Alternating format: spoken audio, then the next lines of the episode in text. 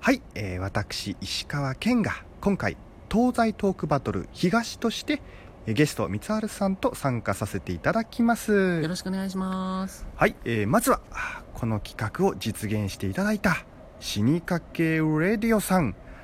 ありがとうございますす。というわけで、えー思い出の地はあ光晴さんが以前住んでいたアパートです、えーここはですね東京池袋と大塚の間にある閑静な住宅街で実際そのアパート前に来ておりますそれでは時間まで語っていきましょうそうしましょはい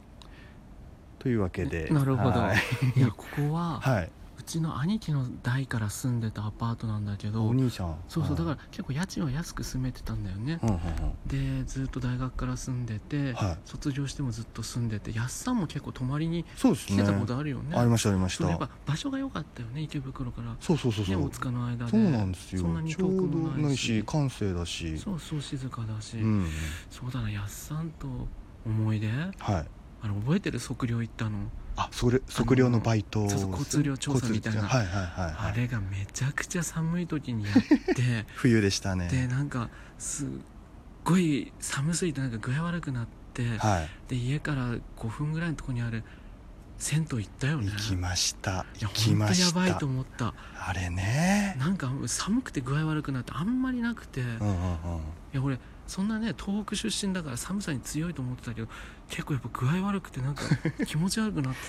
ててでなんかあれが本当芯から冷えるってこういうことなんだなと思あっあてでもそうですねあの銭湯良かったですねね結構銭湯も行ってたんだよね、はいはいはい、はい、そうそうですごく助かってあの時はですねねあれはもうね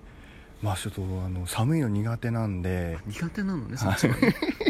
もう全然ダメなんであもうーこのままね泊まら泊まる時に寝るのかなとか思ったら三沢さんがね急でにもそう本当にやば「いと思っ銭て湯行こう!」って言って言い出して本当にやばかったでもアパート全然変わってないわあですねなんか俺外見も綺麗にしてまあ中はもしかすると綺麗かもしれそうなでいけすどねまあちょっとね中そのドアの前まで行ければみたいな感じだったんですそけれどはやばさいすがにさすがにやばさいすとが思うにね時代が時代ですからねそうそう、んでもやっぱこの周りね全全然池袋綺麗になったねそうですねなんか工事まだ工事してるとこもありますけどね綺麗になってでるとこ開発も進んでるよねなんかはい今更だけど住みたくなってきたわマジですかマジ で